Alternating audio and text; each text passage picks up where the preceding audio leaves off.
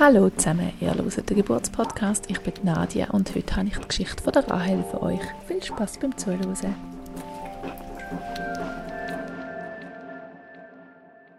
Herzlich willkommen, liebe Rahel. Mega schön, bist du heute da und erzählst uns deine Geschichte. Stell dich doch gerade mal kurz selber vor.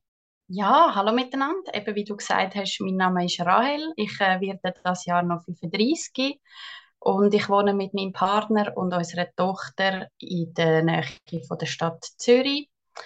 Und ich bin beruflich Dula und Primarlehrerin. Und ähm, ich habe seit dem April meinen eigenen Podcast. Und äh, weil ich Dula bin, ist es naheliegend, dass es auch um die gleichen Themen geht, wie bei euch im Podcast. Sehr cool. Wie heißt denn der Podcast, dass man gerade verlinken können in den Show Notes? Traumkind. Muss ich unbedingt mal reinhören habe gerade schmunzeln. Ich bin Kindergärtnerin und dann finde ich es immer lustig, wenn, so, wenn man so einen ähnlichen beruflichen Hintergrund hat. Ja, das habe ich gewusst, dass du auch, also ich, Lehrerin, Kindergärtnerin habe ich nicht gewusst. Ja, und ich habe, in der Schwangerschaft habe ich euren Podcast sehr gerne gelesen und äh, freue mich jetzt, um meine eigene Geschichte da zu teilen. Ja, ich freue mich auch, mega gespannt zu hören, was du zu erzählen hast. Ist immer wieder spannend. Ähm, wie hat es denn bei euch angefangen damals? Ähm, ich muss ein bisschen ausholen. Und zwar bin ich gerne eine, die ein bisschen dort Plan machen. Und wir sind im Januar 2020 sind wir in eine größere Wohnung gezügelt und mein Plan war so ein bisschen, ähm, dass wir irgendwann mal noch heiraten, weil ihm das noch wichtig ist.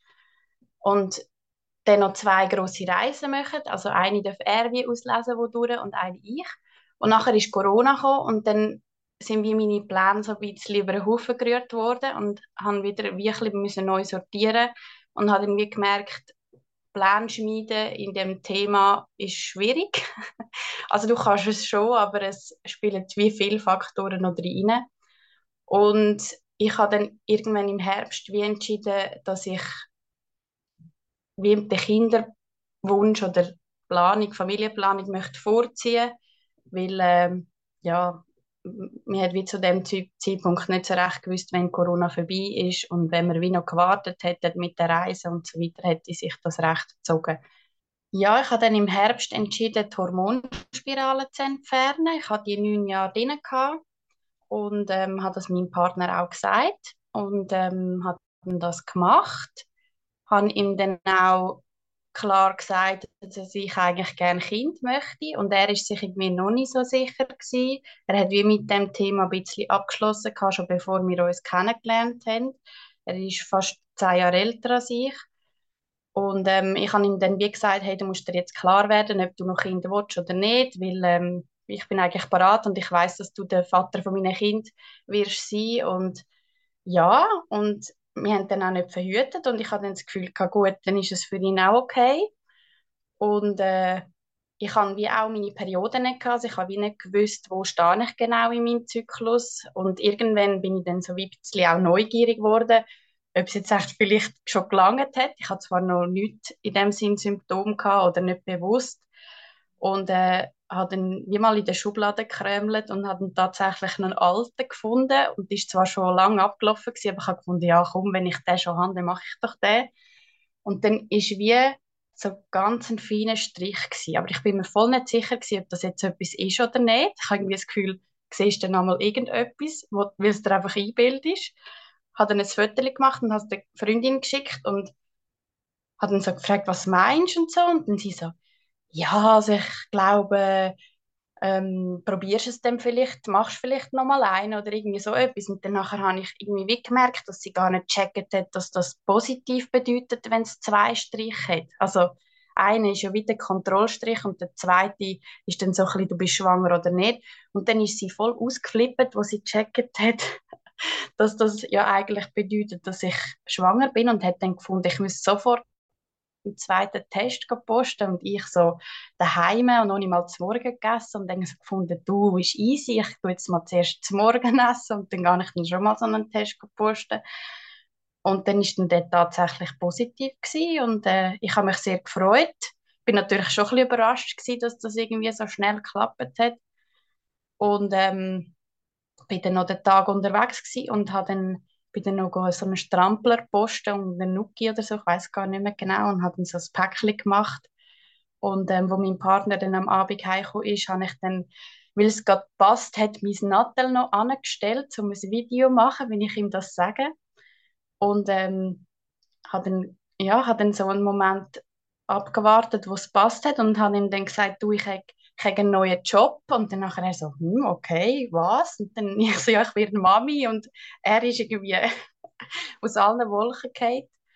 Und er hat sich dann aber auch gefreut. Also es ist dann wie so ein bisschen, er hat zwar nie ausgesprochen gehabt, doch, ich möchte gerne Familie mit dir gründen, aber für mich ist es irgendwie ganz klar gewesen, dass er Papi ist, also vom Typ her, so wie ich ihn kennt habe. Ja, und dann haben wir das mal wie sacken lassen, glaube ich. Also wir haben, glaube auch nicht groß darüber geredet. Und ich habe dann mal die Woche darauf am Spital angerufen, dass ich keine Frauenärztin hatte, weil ich gezügelt habe und habe mich wie nie darum gekümmert und bin dann einfach in der Frauenklinik im Spital und habe dann dort mal angerufen und habe gefunden, ja, ich habe einen positiven Test, was ich jetzt machen müsse. Und dann nachher hat sie gesagt, ich soll doch nächste Woche mal vorbeikommen für einen Termin. Und bei dem Termin habe ich dann wie erfahren, wie weit dass ich bin ungefähr. Ich habe ja wie nicht genau gewusst, äh, wie lange ist jetzt das schon her und ich habe ja auch keinen ersten Tag von der letzten Periode gehabt. Und sie haben dann wie den Geburtsfortschritt, nein, nicht Geburtsfortschritt, den Schwangerschaftszeitpunkt anhand von der Größe bestimmen. Und ähm, ich war dort in der sechsten Woche gewesen. und ja, nachher hat das so ein bisschen angefangen ähm, ich hatte dann, glaube ich, in der achten oder neunten Woche mal noch so eine leichte Schmierblutung gehabt. Bin dann so ein bisschen unsicher gewesen, muss ich das jetzt zeigen oder nicht? Und ähm, die im Spital haben natürlich wollen, dass ich komm, vorbeikomme und das zeigen komme. Bin dann gegangen und es ist immer ein bisschen mühsam gewesen, dort im Spital immer so lange müssen warten und Meistens ist dann jemand anders jedes Mal. Also du hast nicht wie deine Ansprechperson gehabt. Und ähm, sie haben dann noch meine Blutgruppe bestimmt, weil die habe ich nicht gewusst. Und es wäre dann wie so ein bisschen blöd gewesen, wenn ich ähm, Rhesusfaktor negativ glaubt hätte, wegen der irgendwie Antikörperabstoßung oder keine Ahnung, wie das genau heißt. Auf jeden Fall bin ich Blutgruppe B-positiv gewesen und dann ist es auch kein Thema gewesen und sie haben dann kontrolliert, es ist wie alles in Ordnung gewesen. Und ähm, ich bin nicht sicher, ob bei dem Termin oder beim nächsten haben sie wie bei der Plazenta irgendwie so eine Anomalie gesehen. Irgendwie so wie so ein Anhängsel. Und sie haben nicht so recht gewusst, was das heißt und haben mich dann wie eine Woche oder zwei Wochen später nochmal bestellt. Also ich habe irgendwie das Gefühl, ich bin recht oft in dem Spital gewesen und mich hat es überhaupt nicht beunruhigt und beim Kontrolltermin ist das auch schon viel kleiner geworden. Und ähm, sie hat mich dann wie nochmal bestellen und ich habe dann gesagt, nein, für mich ist das okay, ich will das nicht, dass das noch weiter kontrolliert wird. Und ähm, wir haben dann noch das erste Trimester-Screening dort gemacht. Gehabt. Und ähm, dort bin ich auch ein bisschen vor den Kopf gestoßen weil sie haben dann irgendwie wie wollen, dass ich den Bluttest mache und das habe ich nicht wollen. Für mich ist wie okay gewesen, dass sie einfach die Nackenfalten messen und mir eigentlich nicht. Und habe mich dann dort auch ein bisschen leicht überschnurrt gefühlt von den Fachpersonen. Ähm, sie haben das auf jeden Fall trotzdem gemacht. Es ist zum Glück nicht dabei rausgekommen. Haben ihr da dann selber müssen zahlen?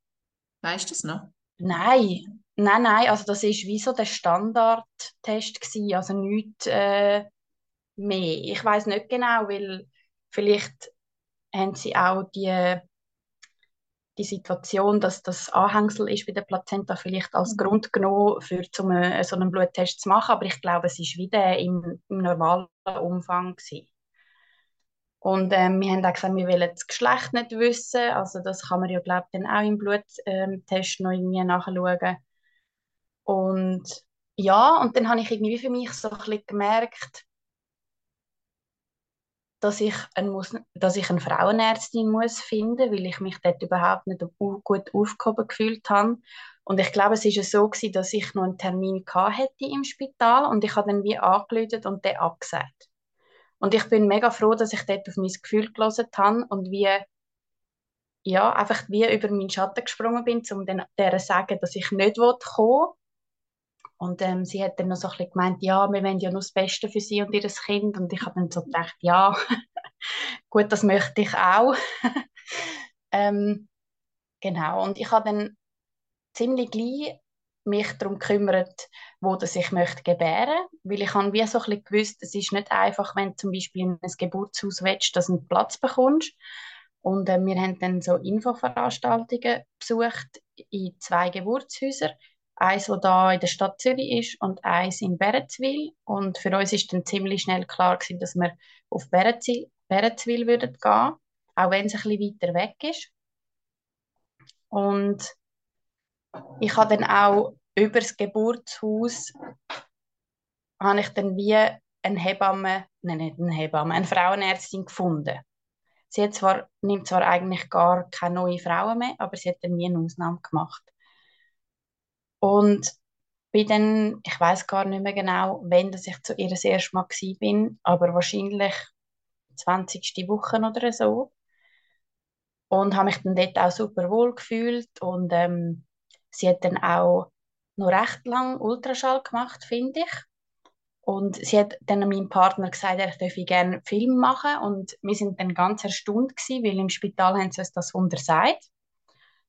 Und ähm, ich habe das noch schön gefunden, einfach zum Filmen, weil das kannst du ja dann immer wieder schauen. Und ähm, ich habe von Anfang nicht viel Ultraschall machen. Es ist dann irgendwie ein bisschen die Hose, weil ich irgendwie schon vier Ultraschall hatte. Und bevor ich überhaupt ins zweite Trimester gekommen bin, habe ich irgendwie so das Gefühl gehabt.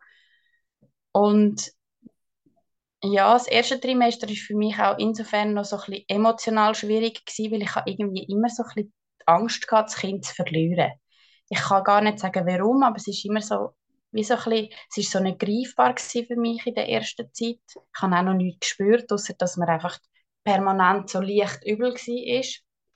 Aber abgesehen von dem hatte ich eigentlich nichts gross. Gehabt. Und ja, und dann im zweiten Trimester war anfänglich besser mit ähm, Geburt, äh, Geburt, ich habe immer Geburt im Kopf, ähm, mit Schwangerschaftsbeschwerden. Und im siebten Monat, glaube ich, hat es angefangen, dass ich wie Wassereinlagerungen bekommen habe in den Handgelenk und habe dann durch das Karpaltunnelsyndrom bekommen. Und zuerst nur in der rechten Hand und es hat dann so ein bisschen angefangen, dass mir die Finger einfach krüseln.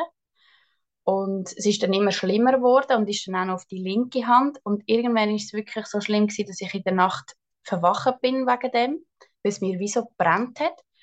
Und ich habe dann ähm, mein Handgelenk gekühlt und wieder gewärmt und bin in der Wohnung rumgelaufen und habe meine Arme geschwungen. Also es ist irgendwie recht pff, mühsam gewesen. Also recht, ist mir recht an die Substanz gegangen auch.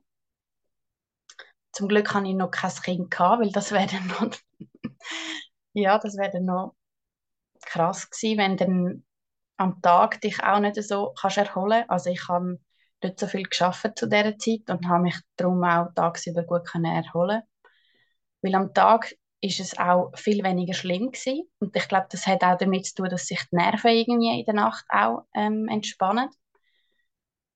Und ja, es hat dann auch wirklich nichts geholfen. Ich habe auch Sachen bekommen, anthroposophische Sachen von meiner Frauenärztin, so Creme und ähm, ich weiß gar nicht, was sie mir, es ist schon wieder so lange her. Auf jeden Fall habe ich dann das gehabt, wirklich bis nach der Geburt. Also das hat mich dann bis zum Schluss eigentlich begleitet.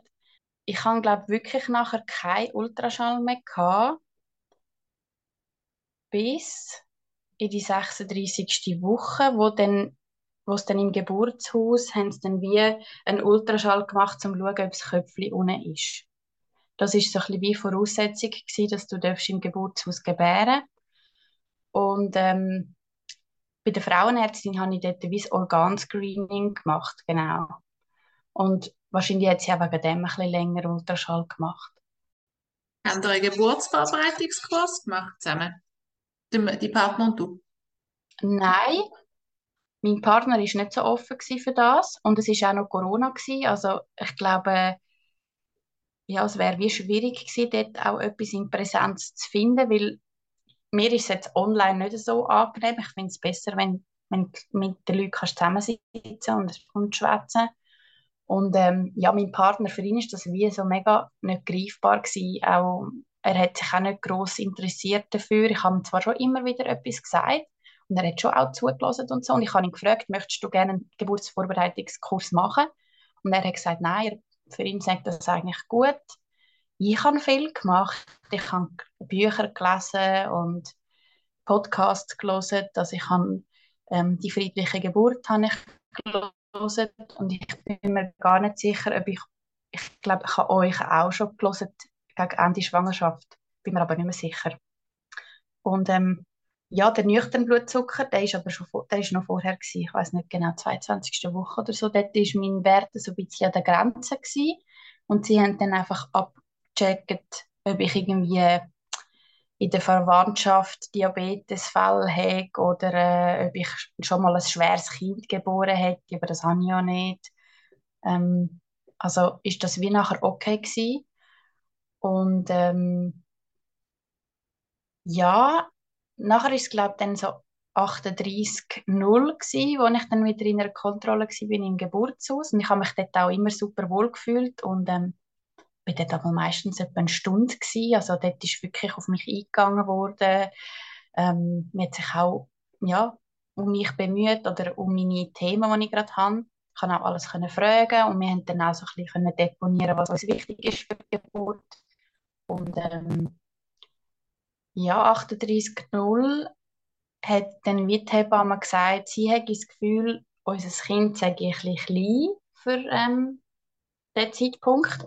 Und die Wachstumskurve ist wie zweimal geht. Also sie tun ja dann wieder Symphysenabstand messen und haben dann wie gesehen, dass der Kate ist und sie schätzt es auf etwa zweieinhalb Kilo und das ist zwei Wochen vor dem Termin doch recht klein. Es wäre an und für sich kein Problem, aber durch das, dass es eben wie Kate ist, haben sie gefunden, ich soll doch nochmal einen Ultraschall machen. Und dann habe ich gesagt, ja, das sei für mich gut und habe dann der Frauenärztin angelötet und dann ist es wirklich sehr blöd gelaufen. Sie ist dann einfach genau dann zwei Wochen in der Ferien. Und ich habe das nicht gewusst. Das habe ich irgendwie noch problematisch gefunden, wenn doch eigentlich wie in dem Zeitraum, wo, wo du könntest gebären, die Frauenärztin in der Ferien ist und ich habe das irgendwie nicht gewusst gehabt. Und ich bin dann ins Spital einen Ultraschall machen, ins Partnerspital vom Geburtshaus. Und dort ist also auch bestätigt worden, sie ist zweieinhalb Kilo und ähm, ich habe nicht mehr so viel, nein, Fruchtwasser ist glaube ich noch gut gewesen, aber Plazenta sage ich stark verkalkt und ich konnte irgendwie nicht so viel damit anfangen. Also mir hat wie so ein bisschen die Einschätzung gefehlt, ist das jetzt schlecht, ist das jetzt gut, normal und ähm, sie haben wie nicht viel können sagen, ob das jetzt okay ist, ihr Gewicht oder nicht, weil sie haben wie keinen Vergleich gehabt. Also ich habe ja den letzten Ultraschall in der 20. Woche gemacht und dort ist das Gewicht und alles okay gewesen, in der Norm.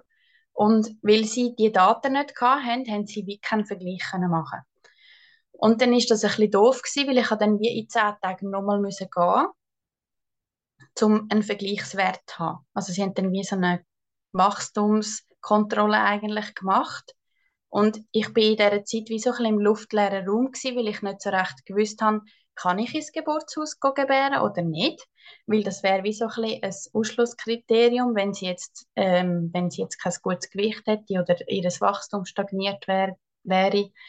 Aber sie haben den, Blutfluss von der Nabelschnur kontrolliert und der ist gut gewesen. Also dort ist nichts äh, auffällig gewesen.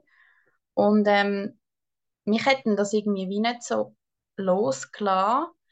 Und ich habe dann wie eine Zweitmeinung noch einholen und bin dann eine Woche nach dem Ultraschall bin ich in ein anderes Spital noch einen Ultraschall machen.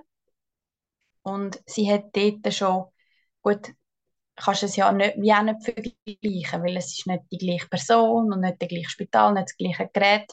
Aber sie hat dort schon über 200 Gramm zugenommen gehabt. Und, aber auch sie haben wie nichts mehr können sagen, weil sie keine anderen Daten hatten. Respektive, sie haben ja schon meine Daten gehabt, aber die sind ja schon uralt gewesen. Also die sind ja noch Ende erstes Trimester gewesen. Und hatte noch ein paar Tage müssen warten, um den Kontrolltermin im ersten Spital wahrzunehmen. Und dort ist nachher eigentlich alles gut gewesen. Also sie hat zwischen 200 und 300 Gramm zugenommen. Und ähm, ja, und dann habe ich eigentlich schon wieder gehen. Das ist vier Tage vor ET gewesen. Und dann haben sie mir noch den Blutdruck gemessen und der ist irgendwie 141 zu 90 oder so. Also wirklich gerade so an der Grenze ähm, zu Problemat, also einfach 140 zu 90 ist so ein bisschen die obere Grenze, was es darf sein. Und sie haben dann noch meinen Urin irgendwie kontrolliert, aber ich bin mir gar nicht sicher. Ich glaube, der hat auch Protein drin gehabt. Und nachher bin ich wie vom Oberarzt ähm, ins Zimmer gebeten worden und er hat dann mit mir so ein Gespräch geführt und hat mich aufgeklärt und hat gesagt, wenn die zwei Werte zusammenkommen, dann ist, weist das auf eine Schwangerschaftsvergiftung hin. Und ähm, ja, das ist auch wieder für mich recht schwierig gewesen, zum greifen, weil ich so das Gefühl hatte, kann man da nicht einfach einen Test machen und der heißt ja oder nein. Und sie haben wie so gesagt, es gibt glaube ich so fünf, sechs Symptome und wenn du zwei von denen hast, dann hast du einfach eine Schwangerschaftsvergiftung. Und ich habe das nicht gespürt. Also ich habe nicht das Gefühl gehabt, mir geht es nicht gut oder so.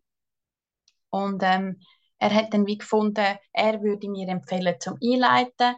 Ähm, jetzt auch wegen dem Wachstum vom Kind, weil sie das nicht so recht einschätzen können, ob das jetzt äh, schlecht oder gut oder was auch immer ist. Und weil es halt auch könnte gefährlich werden, wenn ich jetzt, wenn jetzt meine Werte würden schlimmer werden. Und mittlerweile weiß ich auch ein bisschen mehr über die Krankheit.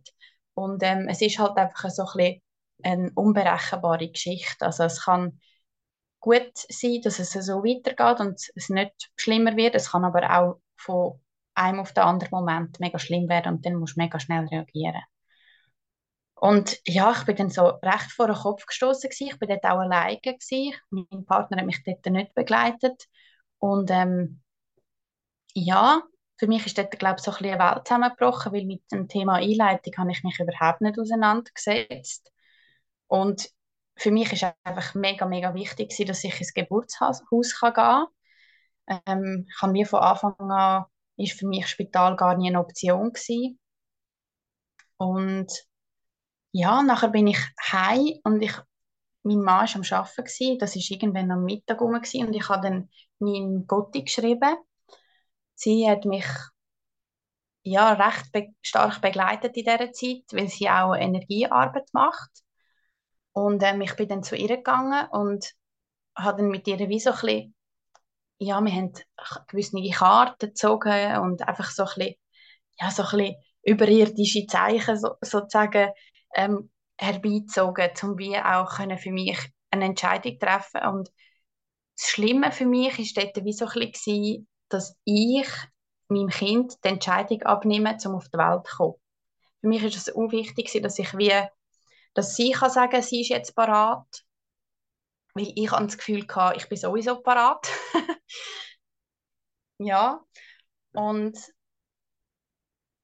ja, die, die Karte, die wir dort gezogen haben, haben so wie ein bisschen, die Botschaft war so ein bisschen, dass ich auf die Zeichen hören soll. Und das Zeichen war wie so ein bisschen, mein Körper reagiert und ähm, fühlt sich nicht mehr wohl mit dieser Schwangerschaft. Und äh, ich habe dann wie gefunden, doch, ich fühle mich eigentlich wohl dort in dem Spital. Und der Oberarzt hat auf mich auch einen guten Eindruck gemacht und hat dann wie entschieden, doch, also gut, machen wir das mit der Einleitung. Und mein Partner hat mich dann begleitet und sie haben uns dann auch aufgeklärt, was sie für eine Methode machen. Und ähm, das ist für mich auch mega gut gewesen, weil es ist eine rein mechanische Methode gewesen. Also ich habe kein Medikament müssen reinnehmen.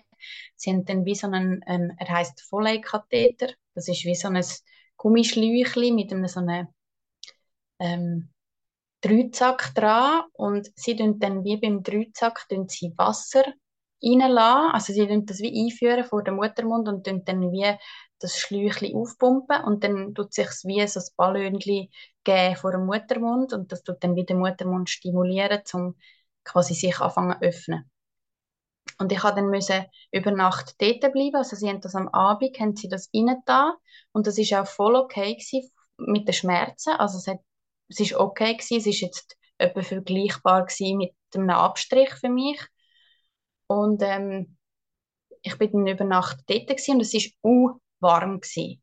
Also in der Gebärabteilung ist es immer mega kühl und angenehm und ich habe dann aber auf Gynäkologie müssen über Nacht und dort haben sie überhaupt keine Klimaanlage gehabt. Es ist uh, warm an dem Wochenende. Also es war Anfang August oder so gewesen.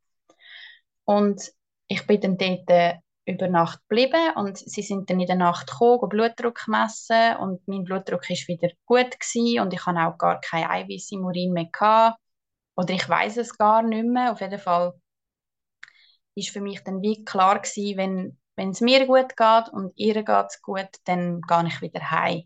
Also ich wollte wie nicht jetzt mit Medikamenten dahinter gehen, wenn offensichtlich noch nichts passiert. Also ich habe keine Wehe bekommen, mein Muttermund ist dementsprechend auch nicht aufgegangen, weil sonst hätte, wäre, die, wäre der Ballon wie rausgekommen. Also wenn sich der Muttermund geöffnet hätte, kommt der wie automatisch raus und sie haben dann das Wasser wieder abgelassen und dann den Schluch so rausgezogen. Genau. Und ja, nachher ist eigentlich für einen Moment gut gewesen, weil ich habe wie gewusst, ich darf ins Geburtshaus gehen. Also dem sind wie keine Steine weggelegt worden. Und meine Frauenärztin ist dann auch zurück aus der Ferien und ich konnte dann wieder zu ihr gehen. Es ist einfach ein bisschen anstrengend gewesen, weil ich ab dem errechneten Termin halt alle zwei Tage in Kontrolle müssen. Also eine ist zu der Frauenärztin, sie hat dann Ultraschall gemacht und CTG und nachher zwei Tage drauf ins Geburtshaus und die haben auch nochmal ein CTG geschrieben. Und ähm, das habe ich recht anstrengend gefunden, vor allem psychisch, weil physisch, also ich habe ja nichts in dem Sinn ähm, und ich habe auch Zeit gehabt, also ich habe nicht mehr geschafft zu dem Zeitpunkt, aber es ist irgendwie je mehr Tage vergangen sind nach dem errechneten Termin, desto größer ist bei mir wie auch der Druck gewesen, weil ich habe gewusst, mein Körper reagiert, weil mein Blutdruck ist wie so immer zwischen 130 und 140 gewesen. Ähm, also der obere Wert, der untere weiß ich gar nicht, aber sicher nicht über 190. Also ich habe dann auch regelmäßig müssen daheim Blutdruck messen und ja, ich habe wie das Gefühl gehabt, Gottfried Stutz, komm doch jetzt endlich, weil ich habe wie nicht wollen, dass es mir wieder schlechter geht, also körperlich. Und sie hat einfach nicht kommen. Ähm, ich habe zwar einmal einig Wehen bekommen, aber das sind wahrscheinlich einfach Übungswehen. Und ähm, ja, ich bin dann glaube neun Tage nach dem ET gewesen. und dann hat meine Frauenärztin dann gesagt, ja, jetzt das Fruchtwasser werde langsam schon ein knapp ähm, und sie würde mir jetzt wie empfehlen, einfach im Geburtshaus einzuleiten. Also, dass wie das Geburtshaus da ein bisschen vorwärts macht und das ein bisschen forcieren. Und darum sind wir dann am, es war am Samstag, gewesen. das ist dann ET plus 10 gewesen, sind wir ins Geburtshaus gegangen. Und im Geburtshaus hatte ich nachher wieder einen höheren Blutdruck gehabt. Also sie hat dort den Blutdruck gemessen und ich habe dort wirklich, sie hat dreimal gemessen und sie hat sogar auch noch akupunktiert. Und der Wert, den ich mich noch mal erinnere, ist irgendwie 167 zu 96 oder so gewesen. Darf ich schnell etwas fragen? Du bist ja am Anfang relativ oft in die Kontrolle gegangen, die ersten vier, ähm, äh, die ersten zwölf Wochen. Haben Sie dort jeweils den errechneten Termin anpasst? Oder also hat der immer gestummt? Weißt du, es kann ja auch sein, wenn du das Datum nicht so genau wusstest, dass der halt nicht so ähm, gestummt, also dass der gar nicht gestummt hat. Sie haben dann wie in der sechsten Woche, also ich bin dort wie fünf plus fünf gewesen, und der ist wie geblieben, also den haben sie nie korrigiert. Also haben die Messungen wie gestummt dann die, bei den anderen Terminen? Ja, sie sagen ja, dass in dem frühen Stadium alle Embryos gleich groß sind. Ähm, ja, ich bin jetzt nicht unbedingt ganz äh, der gleichen Meinung, weil ich doch das Gefühl habe, dass, ja, da hat wie noch andere Faktoren, die da so ein bisschen reinspielen. Schlussendlich finde ich einfach den Termin, den errechnete, recht problematisch. Man spricht ja auch einmal von errotenem Termin. Finde ich, macht ja, finde ich was passender. Genau, das sage ich einmal auch gern. Ja, also für mich ist das ein rechter Druck gewesen, der Termin. Zum wie wissen, jetzt sollte es eigentlich kommen, aber es kommt nicht. Ähm, ich finde, von einem Geburtszeitraum zu reden, finde ich jetzt viel besser. Ich bin mir aber nicht sicher, ob das würde etwas ändern, weil du hast ja dann, du weißt ja dann gleich ungefähr, wenn der Termin ist. Also darum, ich glaube, es ist dort einfach wichtig, auch ja, im, Meta im mentalen Bereich zu arbeiten und ähm, fest in sich und den Körper vertrauen. Und das ist, ja, für mich, mir ist das dort nicht einfach gefallen. Ja, auf jeden Fall hat dann die Hebamme, die dort äh, im Geburtshaus war, gesagt, dass ich unter diesen Voraussetzungen nicht im Geburtshaus kann bleiben kann. Also es ist wie ja, zu viel medizinisch, wo muss kontrolliert werden oder es kann dann einfach, wenn es schlimmer wird, bin ich einfach wie besser aufgehoben im Spital. Und für mich ist das wie zu dem Zeitpunkt okay gewesen, weil ich glaube auch, ich bin einfach schon so weit gewesen, dass ich gefunden habe, das Kind muss jetzt einfach kommen. Weil mir ist psychisch einfach wirklich nicht mehr gut gegangen mit dem, mit dem Stress und dem Druck. Und ich kann mir auch vorstellen, dass mein Blutdruck wegen dem gestiegen ist, weil ein innerer Druck erzeugt einfach auch einen höheren Blutdruck. Oder zumindest erkläre ich mir das ein bisschen so. Und wir sind dann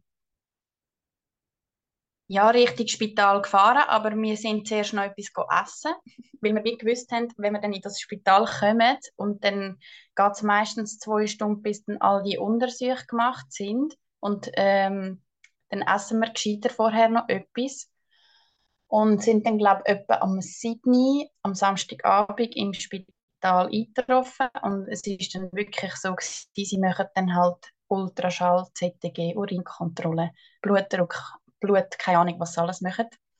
Ähm, und dann war es eigentlich wie gleich gewesen, wie beim ersten Mal ähm, mit dem Einleiten. Äh, sie haben mir dann wieder so einen Ballon eingeführt und das Mal hat es aber wirklich weh gemacht. Also sie haben dann auch nur 40 Milliliter Wasser können reinlassen anstatt 50, was normalerweise tun. Und ähm, ich habe dann wie gesagt, dass jetzt wie klar ist, dass das Kind kommt, möchte ich auch gerne, dass mein Partner dort bleibt. Und sie haben dann auch wirklich ähm, das organisiert, dass sie noch ein zweites Bett ins Zimmer geschoben haben. Wir haben dann wie auf der Gebärabteilung können bleiben, einfach in einem Vorbereitungszimmer. Und ähm, ich hatte dann wie recht Mensschmerzen ähnlich gehabt. Also es ist dann nicht, dass ich Wehen bekommen hätte, aber ähm, es ist wie so ein ständiger Schmerz gewesen. Und ähm, sie haben mir dann noch etwas gegeben zur Beruhigung, dass ich kann schlafen kann, irgendwie Baldrian oder irgendwie so etwas. Und ich glaube, dann irgendwann so zwischen zwei und drei habe ich dann auch können schlafen und ähm, bin dann irgendwie am Morgen um 7, 8 oder so verwacht und es war aber ruhig, es ist nichts passiert. Und sie haben mir wie erklärt, dass wenn der Ballon rauskommt von alleine, dann sagt sie wie, dass der Muttermund etwa zwei bis drei Zentimeter offen ist. Und weil der aber am Morgen noch drin war und noch fest war, haben sie wie gesagt, sie möchten jetzt nicht länger zuwarten, sie möchten jetzt wirklich weitermachen mit Medikamenten. Und wenn ich jetzt zurückschaue, würde ich vielleicht noch darauf beharren, dass man etwas anderes probiert, wie zum Beispiel einen Einlauf machen. Das habe ich jetzt zum Beispiel gar nicht gemacht. Oder ähm, ja, einfach vielleicht noch irgendwie mit etwas anderem probieren, anstatt schon mit Medis dahinter. Weil ich habe schon leichte Wehen gehabt, aber halt nicht regelmäßig und ähm, einfach noch mega schwach. Und wir haben uns dann wieder ein bisschen Zeit totgeschlagen, ähm, mit laufen gehen und wieder reinkommen, wieder etwas lesen und essen. Also es ist dann so ein bisschen, hat sich so ein bisschen abgewechselt. Und ähm, ich habe dann am 10 etwa die erste Tablette genommen und ich musste das oral einnehmen, weil ich ja den Schlauch ähm, vaginal hatte. Also sie haben mir dann ähm, Zytotec gegeben. Also sie haben mich dann auch aufgeklärt, dass das ein Off-Label-Medikament ist. Ähm, aber mehr haben sie wie nicht aufgeklärt. Also sie haben mich nicht aufgeklärt, was das dann könnte für Nebenwirkungen haben oder ähm, Auswirkungen auf Geburt und so weiter. Und ähm, ich habe dann, glaube ich, schlussendlich vier Tabletten genommen. Also am 4 habe ich die letzte genommen. Also alle zwei Stunden nimmst du dann so eine. Und um halb sechs hat es Nacht gegeben. Ich glaube, dort, wo ich das erste Mal bin, einleiten bin ich auch schon am Sonntag dort gewesen. Und dann hat es Birchenmüsli gegeben. Und am Viertel vor sechs habe ich plötzlich irgendwie so wie so ein Blob gehört. Und ich dachte, hä? Und habe dann so meinen Partner gefragt, ob er das auch gehört hat. Und der so, nein, er hat nichts gehört. Ich so, ich glaube, das war Fruchtblase. Gewesen. Und ich hatte doch keine Ahnung gehabt, wenn das alles das erste Mal erlebst, weißt du noch nicht so recht, äh, was, wo das kannst zuordnen. Und ähm, es ist dann eine Hebamme reingekommen, glaube zufälligerweise, also wir haben nicht geläutet. Also ich habe der Hebamme gesagt, dass ich das Gefühl hatte, dass die Fruchtblase geplatzt ist. Und die Hebamme haben mir wie gar noch nicht kennt. Ähm, es hat sich dann wie herausgestellt, dass die Hebamme, die uns am Nachmittag begleitet hat, ähm, ist wie nicht mehr rum gewesen. und es hat uns aber niemand gesagt, wo denn, das, wo denn die ist und die andere hat sich irgendwie auch gar nicht so richtig vorgestellt. Also es hat mich wie, es hat auf mich wieder ein den Eindruck gemacht, als sei sie jetzt gerade eingesprungen und ähm, ich habe dann die ersten zwei Wehen im Abstand von viereinhalb Minuten gehabt. Ich habe dann gefunden, oh, das ist jetzt aber schon recht kurz und die sind schon recht intensiv gewesen. Und ähm, sie hat dann mir ein CTG angelegt und ich habe dann mit dem CTG, ähm, ich bin gar nicht mehr sicher, ob es Positionen auszuprobieren, weil also es ist wirklich recht heftig gewesen, irgendwie von Anfang an und ich bin gerade so ein bisschen über überrascht von diesen Wehen und habe dann wie so ein verschiedene Sachen ausprobiert und ähm, habe wie gemerkt, es hilft irgendwie nichts. Und an Boden war es schwierig, weil ich auch gar keine Matte hatte. Also wir sind immer noch in dem Vorbereitungszimmer und ähm, ich habe dann meinem Partner gebeten, dass er so eine Matte organisieren soll, weil ich habe ja doch schon ein bisschen Bescheid gewusst, was es alles gibt und so weiter schauen. Und es war wie niemand rum. Gewesen. Also wir haben wie so ein wir haben wirklich ein bisschen Scham gehabt zum Leuten, weil wir gefunden haben, wir sind ja kein Notfall. Also das ist wirklich so ein bisschen in unseren Köpfen gewesen. Wir haben wie Hemmungen gehabt, den Knopf zu drücken. Und er hat mir dann ein Tüchlein am Boden gelegt, dass ich wie kann drauf knüdeln Aber es hat irgendwie wie nichts geholfen. Also ich hatte auch einen Gymnastikball gehabt und bin dann so ein bisschen auf dem oben gewesen. Und ähm, irgendwie nach einer halben Stunde, dreiviertel Stunde ist dann die Hebamme wieder zurückgekommen und hat dann das CTG angeschaut und hat nicht viel gesagt. Und ich habe dann gefragt, ob das denn normal ist, dass ich so viel Wehen habe, also gerade von Anfang an. Und dann ähm, hat sie gesagt, ja, ich sollte nicht mehr als vier Wehen in zehn Minuten haben, aber das bräuchte ich schon für die Geburt. Und dann habe ich irgendwie so ein bisschen leer geschluckt, weil ich so dachte, ja, aber ich kann ja jetzt erst angefangen. Ich bin ja gar noch nicht bei der Geburt, also ich habe mich wie im Kopf so ein bisschen darauf eingestellt, dass das jetzt noch lang gehen kann. Also weiß es ja nicht so genau. Und ähm, habe dann, hab dann, ja, hab dann so gefunden, ui, wenn das jetzt so weitergeht, puh. Auf jeden Fall bin ich dann irgendwann aufs Bett gelegen, so auf die Seite. Das ist so ein bisschen am angenehmsten gewesen. Und irgendwie nach eineinhalb Stunden Wehe habe ich wie analen Pressdrang bekommen. Also ich habe immer, wenn eine, wenn eine Wehe gekommen ist, habe ich wie so, hat es mich wie so gewürgt, dass ich wie also müssen drücken. Also wie wenn es dir schlecht ist und du müsstest erbrechen und du kannst es wie nicht zurückheben. Und das habe ich einfach gehabt, anal. Also ganz komisch. Und irgendwie hat, habe ich das auch der Hebamme gesagt und sie hat wie auch nichts dazu gesagt. Also ich habe wie nicht gewusst, ist das jetzt normal? Was kann ich dagegen machen? Ähm, und ich habe dann irgendwie wie auch probiert mit dem, mit dem Atmen so ein bisschen mir selber zu helfen. Und ich habe dann wie gemerkt, mir gelingt das nicht so und habe dann wie meinem Partner gesagt, er müsse eine Hebamme holen, wo mir so ein bisschen helfen wie ich kann schnaufen und ähm, der Pressdrang hat mich wirklich recht fertig gemacht. Und ich habe dann durch das auch immer wieder Stuhl verloren. Gut, das ist mir jetzt noch gleich gewesen, aber es ist dann gleich unangenehm gewesen, weil ich dann auch immer wieder aufs WC müssen und Binden wechseln und so. Ähm, und ja, für uns ist irgendwie wie niemand mehr zuständig gewesen. Also die Hebamme, die so interimsmäßig dort war, haben wir irgendwie einfach das Gefühl gehabt, die nimmt sich dem nicht so an. Und ähm, es ist wie auch niemand verfügbar gewesen. Also irgendwie habe ich das Gefühl gehabt, hat dort gerade die Hütte brennt in dem Moment. Und ähm, ja, das ist dann wie so ein bisschen, wie soll ich sagen, doof für uns. Einfach, Haben Sie in dieser Zeit mal den Muttermund kontrolliert?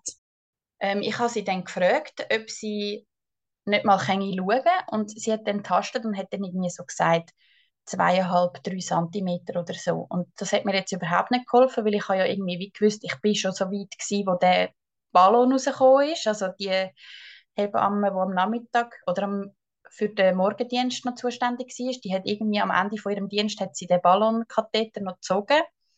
Und dann habe ich ja wie gewusst, mein Muttermund ist schon sicher bei zwei Santi offen.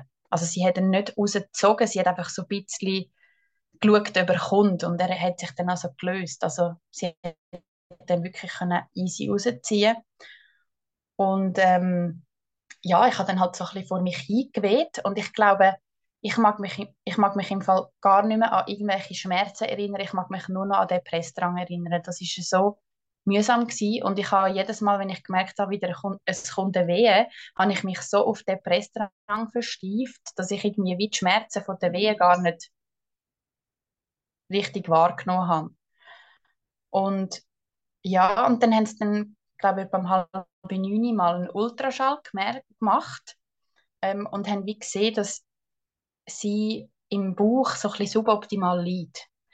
Also sie haben dann wie so gesagt, sie ist mit ihrem Rücken an meinem Bauch. Also sie ist wie das Umgekehrte von Sternengucker gewesen.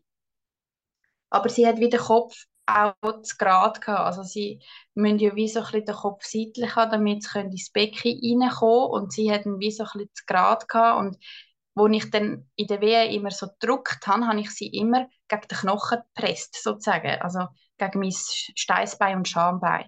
Und ihre Herztöne sind dann in der Wehe einmal runter. Und mein Partner hat das mega verunsichert. Der hat immer auf das Gerät geschaut, auf das CTG und hat irgendwie gesehen, dass die Herztöne ähm, in der Wehe runtergehen oder nach, nach der Wehe. Ich weiß nicht genau, ob es verzögert war oder zeitgleich. Und ich habe das wie überhaupt nicht auf dem Schirm gehabt. Also ich, han, ich bin so absorbiert von dem Geschehen, was da passiert mit mir und meinem Körper, dass ich das total nicht wahrgenommen habe. Und die Ärztin und die Hebamme sind dann, nachdem dass sie sich beraten haben, das habe ich auch noch speziell gefunden, dass sie wie rausgegangen sind, um miteinander zu reden und dann kommen sie wieder rein. Und sie haben mir dann empfohlen, sie haben mich zuerst gefragt, wie ich zu der PDA stehe. Und ähm, ich habe dann gefunden, ja, also muss nicht unbedingt sein. Also ich kann eigentlich das ohne machen. Ähm, aber wenn das jetzt das Einzige ist, wo sie mir vorschlagen, dann ja, von mir aus. Weil ich glaube, ich habe mich zu dem Zeitpunkt wie an jedem Strohhalm irgendwie festgegeben, wo sie mir irgendwie angeboten haben, weil sie haben mir ja nichts angeboten. Also sie haben mir weder geholfen mit Schnaufen, weder mit Positionen noch sonst irgendetwas. Also wir sind einfach irgendwie ziemlich alleine gewesen und ich habe das Gefühl gehabt, jetzt rückblickend haben sie es auch ein bisschen unterschätzt, wie es mir geht. Ähm, oder wie weit, dass ich wie so ein schon bin. Und ähm, wir haben dann wie eingewilligt und es ist dann aber sicher noch mal eine Stunde gegangen, bis dann wir haben das Zimmer wechseln also wir sind dann in ein Gebärzimmer und es sind dann auch neue Hebammen gekommen, also die für den Spätdienst und ich weiß nicht so recht, ob es die wie früher bestellt haben, weil sie so Kapazitätsmangel hatten. Ähm, auf jeden Fall haben sie dann wie so ein bisschen, wie sind wirklich davon ausgegangen, dass wir jetzt unseren Kram noch selber zügeln und anhand von dem habe ich wie so ein gemerkt, sie haben überhaupt keinen Plan, wie weit das, das, das es schon ist. Und ich meine, rückblickend weiß ich es jetzt, weil es ist dort nicht mehr so lang gegangen, bis dann äh, unsere Tochter auf die Welt gekommen ist. Wir haben dann das Zimmer gewechselt und ich weiß es ist recht ah, übel gewesen. Also ich mag mich nicht mehr so genau erinnern, aber wenn dann mit dem Netzhösli und ähm, fast nichts an, musst über den Gang spazieren und ich kann auch immer aufs WC müssen im Gang. Also ich kann nicht im Zimmer ein WC gehabt. Ähm, das ist recht äh, unangenehm gewesen, finde ich. Also ich hätte auch gerne duschen, weil das ist wie so ein, ein Anker von ähm, ja, von der Geburtshypnose. Ich habe so eine Hypnose gemacht Ende Schwangerschaft und ein Anker ist wie eine warme Dusche. Und das hat mir total gefehlt. Also ich hätte das ungern gemacht Und mein Partner hat mir auch angeboten, dass auf der öffentlichen Toilette, also öffentlich, dort kommt ja nicht Greti und Plätti an, aber die, die auf der Gebärabteilung sind, können auf das WC. Und dort drinnen hat es auch eine Dusche gehabt. Aber mir ist das mega unangenehm gewesen, das WC zu blockieren. Irgendwie, ich habe in dem Moment bin ich so im Aussen gewesen. und wo wir dann wie das Zimmer gewechselt haben, ist wie für mich so ein klar gewesen, okay, jetzt sind wir im Gebärsaal und da kommt jetzt unsere Tochter auf die Welt. Und ich hätte ja gerne im Wasser geboren und der Gebärsaal hat keine äh, Badwanne gehabt und durch das, dass sie mir eine PDA gelegt haben, ist das wie so ein bisschen ja, eh nicht möglich gewesen. Und ähm, in dem Gebärsaal dann habe ich dann noch so einen Zettel unterschreiben und das habe ich auch recht krass gefunden, dass du in dem Zustand noch so einen PDA-Zettel musst ausfüllen, weil ich kann, ich kann ja eh nicht mehr lesen. Also ich bin nicht mehr in, dem, in dieser Verfassung um zu verstehen, was jetzt da alles steht. Und ich habe dann einfach unterschrieben und ich, das mag ich mich wirklich noch erinnern, meine Unterschrift ist so kraxelig gewesen. Also die hätte, wenn ich jetzt die angeklagt hätte, wäre das gar nicht das wäre nicht akzeptiert worden, dass ich in dem Zustand so eine Einverständniserklärung unterschreibe. Und ich habe dann wirklich irgendwann gesagt, Gottfried Stutz, wenn kommt jetzt endlich die PDA? Weil das ist wie so ein das Einzige gewesen, wo, wo ich, das war mein Lichtblick gewesen, weil ich habe wirklich gekämpft mit dem Pressdrang. Und sie haben, wie gesagt, durch die Entspannung, wo die PDA bringt, kann es sein, dass ich den Pressdrang dann nicht mehr habe. Und ich habe gefunden, ja gut, dann probieren wir das, wenn das eine Möglichkeit ist. Und sie haben dann gefunden, sie müssen noch einen Bluttest machen. Und ich habe dann wieso gefunden, ja nein.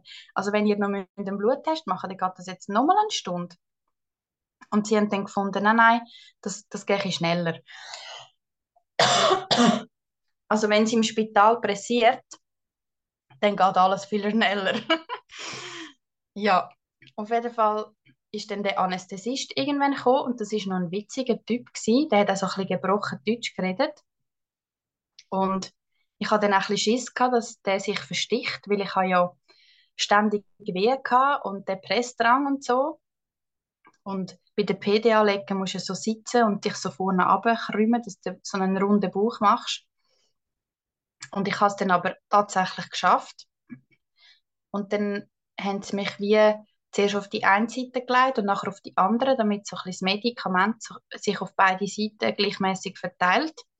Und wir haben das Gefühl gehabt, das sagen die Lagerungsübungen, wo sie davon geredet haben. Weil sie haben wie gesagt, wenn dann du die PDA hast, dann machen wir mal ein bisschen Lagerungsübungen. Hätten sie auch können machen bevor dass sie mir die PDA legen. Das ist ja auch eine Möglichkeit, mit verschiedenen Positionen ähm, das Kind zu animieren, um sich richtig einzustellen. Auf jeden Fall hat sie dann, die Hebamme hat dann wie gesagt, sie tue jetzt mal ein bisschen alles putzen, weil ich habe ja ständig Stuhl verloren und Blut wahrscheinlich auch. Ähm, und dann hat sie meinen Mann rausgeschickt, er soll mal einen Kaffee trinken und aufs WC. Und dann ist er raus und dann hat sie da mich gereinigt und dann sagt sie plötzlich ganz erstaunt, du Rahel, ich sehe im Fall schon die Haare. Und ich bin irgendwie aus allen Wolken gefallen, weil ich mir so gedacht habe, jetzt haben die gerade die PDA gelegt, haben mich nie mehr vaginal untersucht, seitdem dass sie mir gesagt hat, die andere, das ist ja noch die vom vorherigen Dienst gewesen, die zwei, drei Zentimeter. Und jetzt schauen die Haare raus, wenn ihr mich eigentlich verarschen. Auf jeden Fall hat sie dann meinen Mann sofort wieder zurückzitiert. Also der hat wieder einen Kaffee getrunken und war auf dem WC. Gewesen. Und durch das, dass dann halt wie PDA gelegt war, habe ich auch wie nicht mehr wirklich gespürt. Also ich habe dann einfach nur noch intuitiv gedruckt, weil ich einfach das Kind draussen haben ähm, Auf jeden Fall habe ich dann einfach intuitiv gedruckt. Ich habe auch nicht irgendwie das Gefühl gehabt, ich habe jetzt weh, ich drucke jetzt oder so. Und sie haben mich aber zum Glück auch nicht irgendwie angeleitet zum Pressen. Ich habe dann einfach intuitiv, aber ich bin natürlich auf dem Rücken gelegen, weil mit der PDA hast du wie nicht mehr so viele Möglichkeiten. Und ähm, es ist dann auch vom Gefühl her nicht mehr lang gegangen. Also ich bin ein recht, ich habe einen recht ähm, starken oder grossen Willen und ich habe dann einfach das Kind draussen haben und ähm, sie ist dann auch richtig rausgeflutscht. Also es ist nicht so gewesen, dass dann zuerst der Kopf gekommen ist und dann irgendwie der nächste wie ist der Körper gekommen. Die ist wirklich rausgeflutscht. Das Geräusch vergesse ich nie mehr.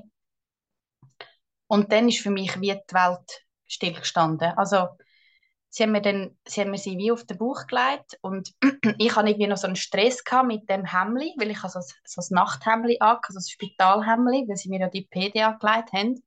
Und ich hatte dann irgendwie mega einen Stress gehabt, um die Knöpfe aufzumachen. Und ich, ja, ich bin voll verkabelt, gewesen. ich hatte eine Infusion und weiss der Teufel was. Blutdruckgerät oder keine Ahnung.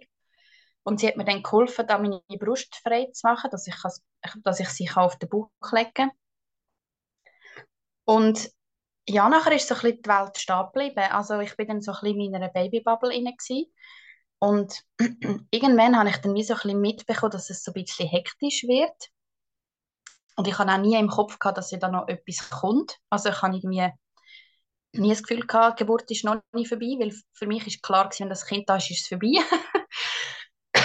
und ich hatte dann halt die Plazenta noch bei mir inne gehabt. Und die hat nicht kommen. Und sie haben dann noch Akupunktur gemacht und ähm, sie, es ist glaube noch sind irgendwie zwei Ärztinnen dort gewesen, zwei Hebammen, also es hat wie eine Hebamme und eine Hebammenstudentin und die haben dann so ein bisschen probiert, die Plazenta noch manuell zu lösen. Also sie ist dann wie mit der Hand rein, Gebärmutter, und hat wie probiert, die mit der Hand so ein zu lösen. Und das ist recht schmerzhaft gewesen. also dort hat wahrscheinlich die PDA schon ein bisschen wieder nachgelegt. Und ähm, sie haben dann wie auch recht lang gewartet, muss ich sagen. Also ich habe dann den Geburtsbericht nachher gelesen.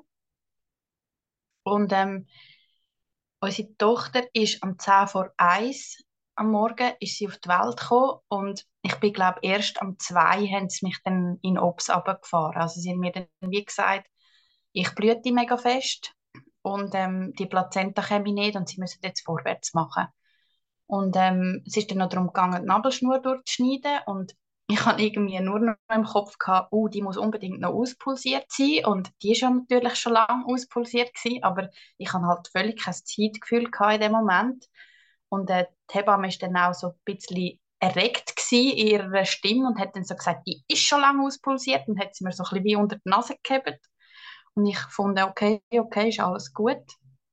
Und unsere Tochter ist dann zu meinem Mann gekommen und er hat dann mit ihr gebondet und ich bin dann obs runter und für mich ist dann wie so ein bisschen, machen ihr einfach, ich bin froh, ist das Kind da. Und für mich ist nachher wie, ich habe keine Sorgen mehr in dem Moment.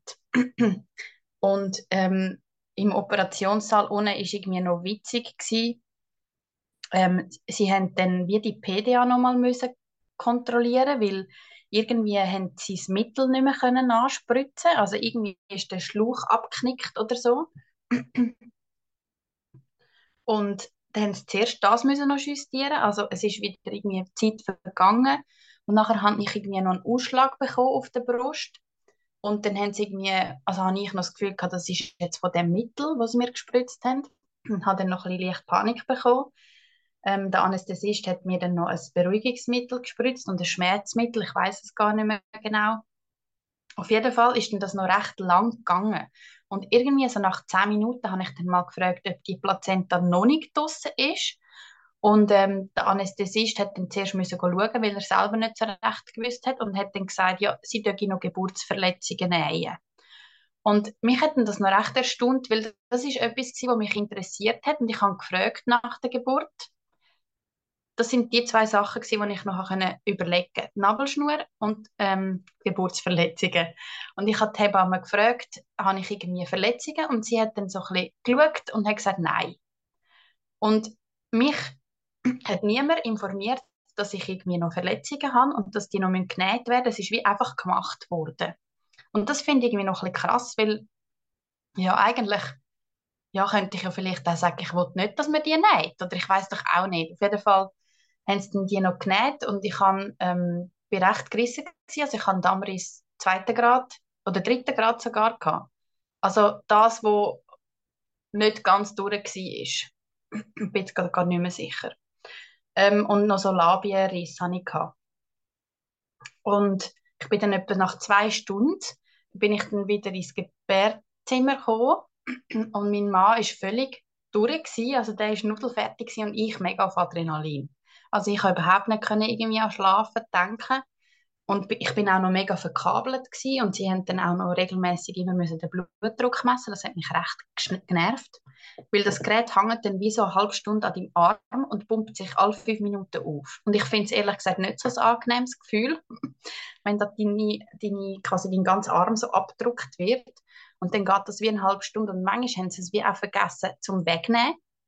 Also ich musste dann rufen, dass sie das Ding kommen holen, weil ich es nicht alleine wegnehmen Ich bin irgendwie mit den Schläuchen, die ich hatte, ich hatte dann irgendwie an beiden Händen einen, so einen Venenzugang gehabt, weil der eine irgendwie nicht mehr funktioniert hat. Also ich bin irgendwie, ich habe, habe wirklich ausgesehen wie ein Zombie.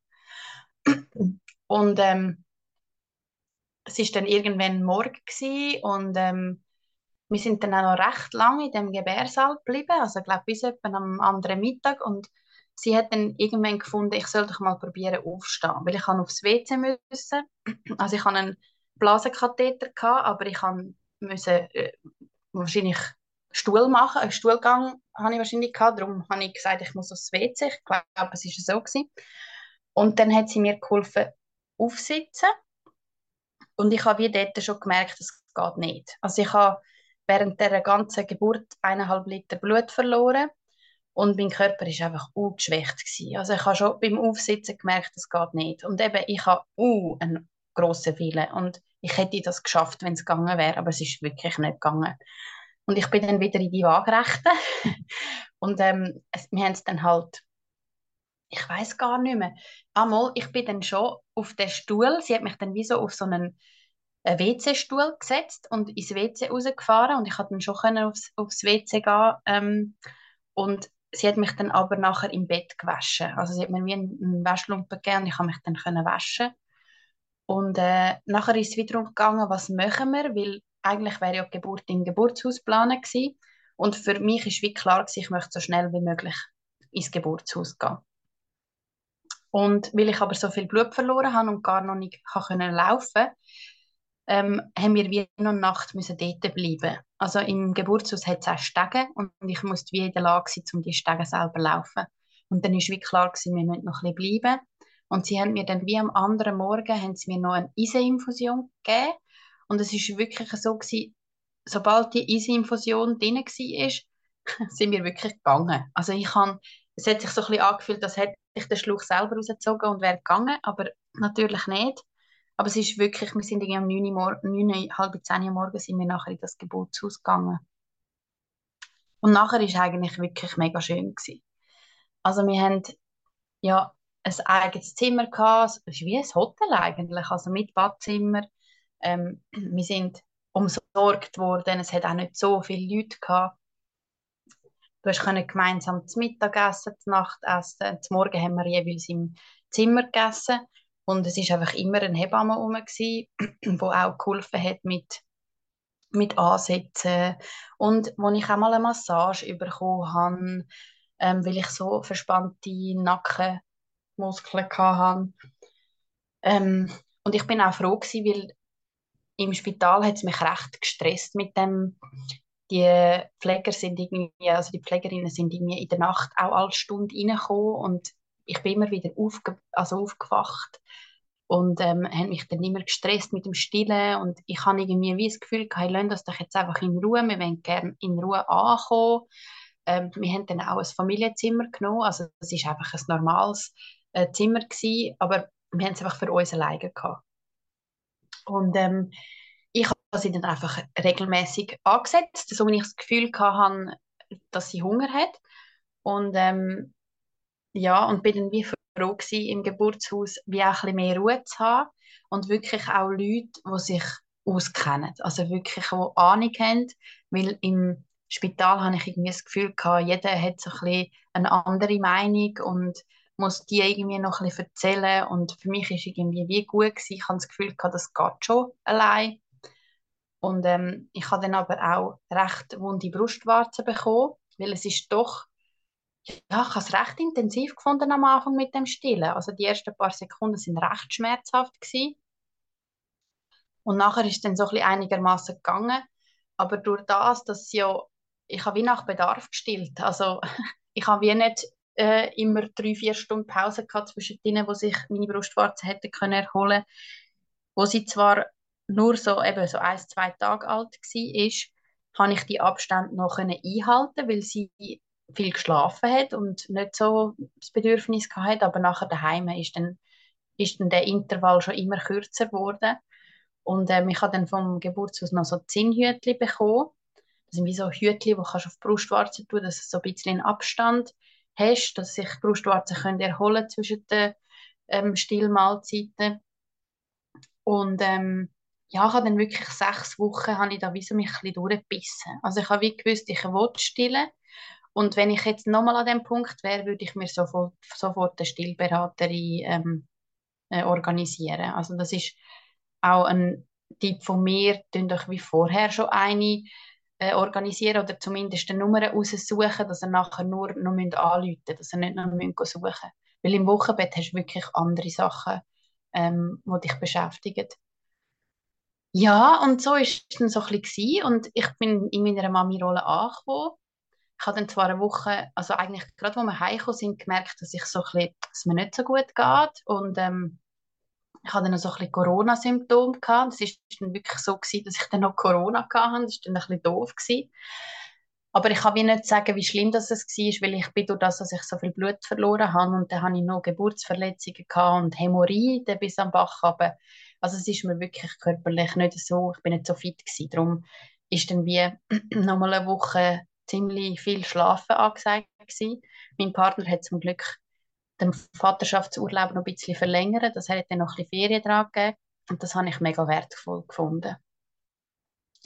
Ja, und dann haben wir so ein bisschen Zeit gebraucht, um uns zu finden. Und ähm, nachher ist es dann auch mit dem Stillen immer besser gegangen. Und ähm, ich glaube, wo dann meine Tochter sieben, nein, nicht sieben, fünf Monate ist sie gewesen. Und sie ist ja dann, sie ist Ende August auf die Welt gekommen und ist dann eigentlich im Winter gerade die Winterzeit so wirklich Baby gewesen, so drei Monate und ich habe einfach überhaupt nicht gewusst, was ich mit dem kleinen Bündel soll machen den ganzen Tag und ich habe auch nicht gerade mega viele Freundinnen im Umfeld, wo irgendwie ein, ein Neugeborenes hatten, dass ich mich auch austauschen oder treffen und mir ist dann wie auch durch das noch Corona war und nie nicht hast können hingehen, ist mir wirklich die Decke auf den Kopf gefallen. Und als sie dann fünf Monate war, habe ich gewusst, ey, ich brauche wieder irgendetwas für mich. Und habe dann eine Stellvertretung wieder angenommen als Lehrerin und bin dann wirklich, wo sie sechs Monate alt war, bin ich wieder arbeiten, zwei Tage. Und ich habe aufgrund von dem auch schon, wo sie fünf Monate alt war, angefangen mit Breiligen und das hat mega gut funktioniert. Und dann hat sie eigentlich schon wo sie sechs Monate war, ist glaube nur noch am Morgen und am Abend und in der Nacht gestillt und das ist dann auch mega schnell weniger geworden. Also sie hat dann wie auch nicht mehr wirklich wollen. Sie hat einfach auch gern gegessen, das macht sie heute noch gern. Und ähm, ich glaube, ich habe dann etwa mit acht Monaten oder so habe ich dann abgestillt. Ich habe es irgendwie recht früh gefunden, weil ich mich wie so ein bisschen auf ein Jahr eingestellt hatte, aber es ist dann wie auch okay gewesen, weil sie ist ja wie auch von ihr ausgekommen, dass sie wie nicht mehr hätte wollen.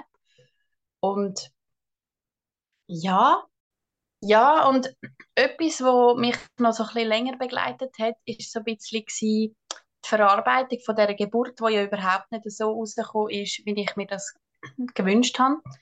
Ähm, ich habe dann auch nach vier Tagen, glaube wo sie geboren war, recht einen Babyblues gehabt. Ähm, das hat sich dann aber wieder geleitet. Also es war nachher wie okay gewesen, aber ich habe irgendwie wie gewusst, bevor ein zweites Kind sollte kommen, muss ich das wie noch ein bisschen aufarbeiten. Und ich habe dann auch ähm, Geburtsverarbeitung gemacht mit einer Psychologin. Und das ist, glaube ich, mega wichtig gewesen. Ähm, ich habe dann auch, wo meine Tochter auf der Welt war, wie so ein bisschen die Vision entwickelt, dass ich möchte gerne Frauen oder Pärchen begleiten in dem Prozess, weil ich habe irgendwie gefunden, es darf nicht sein, dass eine Frau unter der Geburt allein ist ohne dass sie jemanden hat, der ihr beisteht. Ob sie das jetzt braucht oder nicht, aber ich hätte es gebraucht und ich habe es nicht gehabt. Und ich habe dann wie gefunden, ich will mich wie so ein bisschen in diesem Bereich weiterbilden und habe dann die Ausbildung zur Dula angefangen gehabt. Und das ist auch wie so ein bisschen, die Ausbildung ist wie so eine rechte Persönlichkeitsentwicklung auch gewesen. Und im Rahmen von dem habe ich dann wie auch die Verarbeitung gemacht und das ist auch wichtig gewesen, damit ich das nicht in eine Begleitung nehme, wenn ich jetzt äh, andere Bärli begleite für eine Geburt. Und ähm, ja, so nach einem Jahr, also ich würde mal sagen, so nach zehn Monaten, wo unsere Tochter zehn Monate alt war, habe ich dann das Gefühl gehabt, doch, ich wäre jetzt eigentlich so ein bisschen langsam wieder parat für, für, äh, für ein zweites Kind. Und bei mir war noch so ein bisschen das Thema gewesen, dass bei der Geburt respektive bei der Operation nachher haben sie wie nicht alles rausgenommen. Also ich habe wie noch so ein bisschen einen Rest Plazenta drin gehabt. Und meine Frauenärztin hat wie gefunden, wir lassen das. Also ich hätte es auch noch rausschaben aber ähm, es ist wie so ein bisschen, es ist wirklich nicht groß gewesen und sie hat gefunden, wir lassen wie an meinem Körper die Chance, das von alleine abzubauen. Und ähm, ich habe dann auch, nachdem ich abgestillt habe, ziemlich gleich meine Periode wieder bekommen. Und ich wie das Gefühl gehabt, es ist immer auch noch so ein bisschen Gewebe rausgekommen. Also ich habe wie dann Monat für Monat wie das noch wie rausgeschafft. Und ich bin dann etwa nach einem Jahr wieder in Kontrolle gegangen bei der Frauenärztin und sie hat dann wie gefunden, es ist jetzt noch so ein bisschen murmelgroß, also noch so groß wie eine Murmel und sie hat das Gefühl, dass das nicht im Weg steht für, ein, ähm, er, für eine erneute Schwangerschaft. Und ähm, es ist dann wie so ein bisschen so gewesen, ähm, es ist glaube ich September etwa und ich habe wie gewusst, wenn ich jetzt schwanger werde, dann wäre es gerade noch okay, dass es nicht Hochs Hochsommer ist. Weil ich habe ja recht darunter gelitten, dass ich so Wassereinlagerungen hatte. Und ich habe dann wie gefunden, einfach nicht mehr im Sommer hochschwanger. Und nachher habe ich wie gesagt, komm, wir lassen jetzt einfach noch einen Monat darauf abkommen. Wenn es einschlägt, ist gut und sonst machen wir eine Pause. Und es ist auch so ein bisschen ein Thema, wo ich finde, wird nicht so oft darüber geredet, ist so die Sexualität ähm, nach der Geburt. Weil ich habe irgendwie die erste, das erste halbe Jahr habe ich nicht können an das denken. Also ich bin so absorbiert mit dem kleinen Kind und das ist mir ständig an der Brust gehangen und ich kann mir irgendwie nicht vorstellen, irgendwie Intimitäten auszutauschen mit meinem Partner.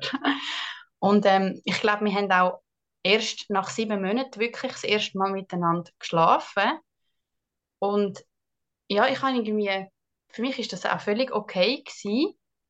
Und ich habe auch überhaupt kein Problem, zum darüber reden, weil ich glaube eben, es wird zu wenig darüber geredet und irgendwie habe ich das Gefühl, manchmal steht man dann wie so ein bisschen alleine da mit, mit dem Thema und weiß nicht so recht, geht es anderen auch noch so wie mir. Und es ist dann wie so ein bisschen so gewesen, wir haben dann wie Geschlechtsverkehr gehabt, weil wir, weil wir ja wie ein zweites Kind wollen, aber irgendwie habe ich gar noch keine richtige Lust gehabt. Also meine Lust ist irgendwie völlig verschwunden nach der Geburt. Also ich habe sicher ich würde mal sagen, ein Jahr lang gar keine Lust gehabt, also auch nicht auf Solo-Sex, wo ich vielleicht vor der Schwangerschaft mal noch gehabt hätte und dann habe ich wie gewusst, also meine Lust ist wirklich nicht mehr da, weil ich habe nicht einmal Lust auf Solo-Sex. Also es hat ja auch wie nichts zu tun gehabt mit meinem Partner, dass ich ihn irgendwie nicht mehr attraktiv finde oder so. Auf jeden Fall ist dann wie so ein bisschen, wir haben Sex gehabt, weil wir ein Kind haben wollen, aber nicht wirklich, weil wir es gefühlt haben. Oder äh, sagen wir mal, von meiner Seite her ist es so gewesen. Und nachher habe ich irgendwie wie das Gefühl gehabt, es ist sich etwas am einnisten, also es hat sich wie so ein bisschen so angefühlt. Aber ich habe dann irgendwann meine Periode bekommen und ich habe sie auch recht stark bekommen und ich habe dann wie so ein bisschen darauf geschlossen, dass es wahrscheinlich ein früher Verlust war. Und es ist für mich auch wie okay gewesen, weil es ist wie für mich ein Zeichen gewesen, es ist einfach in dem Fall noch nicht der richtige Zeitpunkt. Und ich habe mich dann auch noch so ein bisschen mit, dem Thema, mit dieser Thematik Lust und ähm, Sex und Partnerschaft und so auseinandergesetzt und habe dann auch mal noch irgendwann einen Workshop besucht. Ähm, ich weiß gar nicht, was ich noch alles gemacht habe. Ich habe mich wirklich stark mit dem Thema auseinandergesetzt. Und ich habe dann irgendwann auch mal noch so ein Co also ein, nein, es ist nicht ein Coaching aber ich bin mit einer, mit einer Frau reden, die so ein bisschen mit, mit Seele kann Und sie hat mir wie so gesagt, wenn deine Lust wieder zurückkommt, dann ist es wie, dann bist du wie parat für ein zweites Kind. Und das hat mir irgendwie auch noch eingeleuchtet, weil ich glaube, von, also von der Biologie Biologie her oder einfach vom Körper her ist es eigentlich nicht gedacht, dass wir so schnell wieder schwanger werden. Also ich glaube, die Urvölker haben irgendwie so Abstand von drei Jahren, wo wieder ein Kind gekommen ist. Das ist so ein bisschen das Natürliche. Und mein Körper hat wie Zeit gebraucht oder vielleicht auch mehr Zeit als andere Frauen zum Heilen von dieser Geburt und auch körperlich. Und ja, und dann irgendwann habe ich dann wie gewusst, okay, jetzt wird es wieder langsam Frühling. Und ich habe wie meinen Körper auch optimal vorbereiten auf eine zweite Schwangerschaft. Und das habe ich schon vor der ersten Schwangerschaft gemacht.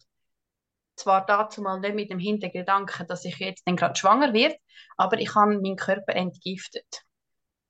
Und darum habe ich das wieder machen, weil ich habe das irgendwie gut gefunden, einfach nochmal so ein bisschen reinigen und mal ganz bewusst einfach auch meine, meine Darmbakterien wieder ähm, äh, aufzubauen und so weiter. Und haben das gemacht und irgend, ich glaube, es war im April gewesen, das Jahr, haben wir wie wirklich gesagt, okay, wenn es jetzt passiert, wenn es einschlägt, ist gut. Und es ist dann wie halt einfach so gewesen, durch das, durch den Alltag mit, mit Mami sein, mit ähm, Arbeiten, ist das einfach immer ein bisschen untergegangen. Und wenn du willst, schwanger werden willst, dann solltest du möglichst zu den fruchtbaren Tagen Sex, haben, Sex haben. Und es ist dann einfach ein bisschen so gewesen, ja, mit, einem Sex im Monat ist dann halt einfach schwierig zum schwanger werden. Und ich habe dann irgendwann wie auch gemerkt, hey, mit meinem Zyklus stimmt irgendwie etwas nicht. Respektive, ich hatte sehr kurze Zyklen, gehabt, also nur so 21 Tage. Und habe aber wie meinen Eisprung gespürt und der ist so am ich würde mal sagen, Tag 13, 14 gewesen. Und mein Körper hat nachher wie, jetzt muss ich, jetzt muss ich schnell rechnen, also noch sieben Tage wie Zeit gehabt, um das Ei irgendwie können einzunisten und das ist ja wie gar nicht richtig möglich. Also es heißt, ähm, das Ei braucht wie zehn Tage, um sich einnisten Und ich habe wieder so ein bisschen angefangen zu lesen und bin dann wie so ein bisschen auch darauf gekommen, dass es mit den Hormonen zusammenhängen weil ich habe, wie bevor Periode wie richtig gekommen ist, also bevor ich richtig habe blüten, hatte ich wie so Schmierblutungen gehabt. Und ich bin so ein, ein Mensch, ich gehe nicht gerne zum Arzt. Also ich, ich bin nicht jemand, der gerade zum Arzt rennt, wenn ich irgendetwas habe. Ich tue dann wie einmal so ein bisschen mich selber diagnostizieren. und bin dann so ein bisschen im Internet lesen. Und ich kann recht gut differenzieren. Also ich tue nicht alles, was dort steht, gerade als bare Münze nehmen. Also ich lese dann wie verschiedene Sachen und mache mir wie so ein, bisschen ein Bild.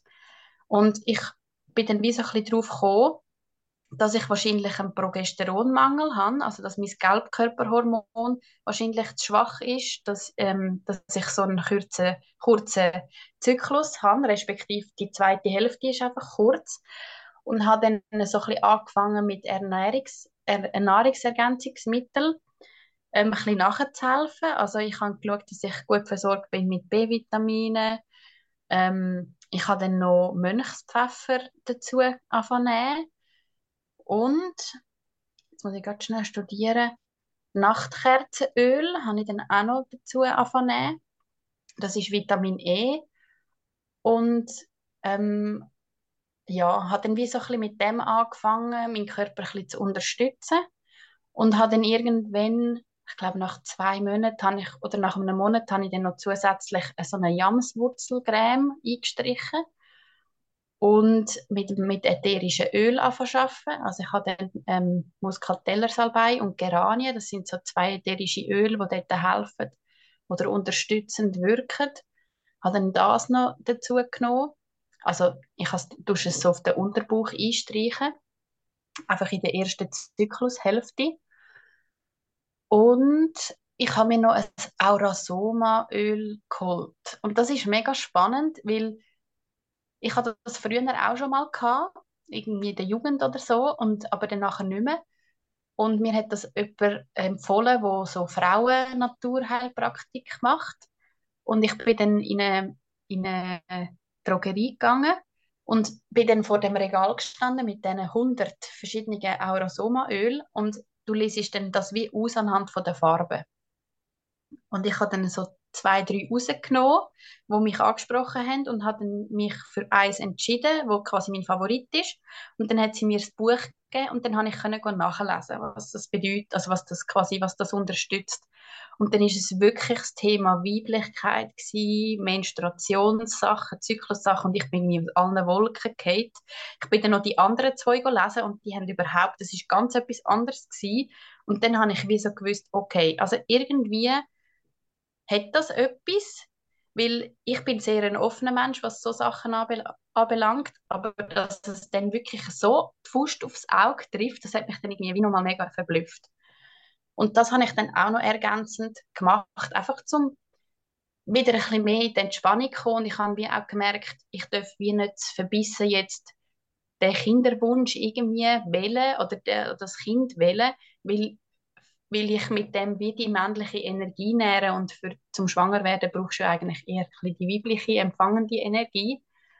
Und ähm, ja, habe dann wie so ein bisschen das noch gemacht und bin jetzt so ein bisschen auf dem Weg und ähm, mein letzter Zyklus ist jetzt immerhin schon 25 Tage äh, gegangen, also es hat sich schon etwas da und ja, jetzt warten wir mal drauf, wenn das zweite schneit.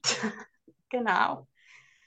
Mega cool. Ja. Danke vielmals, dass du so offen bist und auch mega über das geschwätzt hast, weil wie du vorher gesagt hast, das ist wirklich mega ein Tabuthema. So der Libido-Verlust nach der Geburt und ähm, mega schön, dass du dort so offen bist und das mal angesprochen hast. Das haben wir, glaube ich, noch nicht so viele ähm, Frauen gehabt, die das so angesprochen haben. Und dann äh, wünsche ich euch alles Gute auf eurem weiteren Weg und hoffe mega fest, dass wir irgendwann wieder von dir hören und hoffentlich noch eine zweite Geburtsgeschichte dürfen hören. Ja, sehr gern. Danke dir.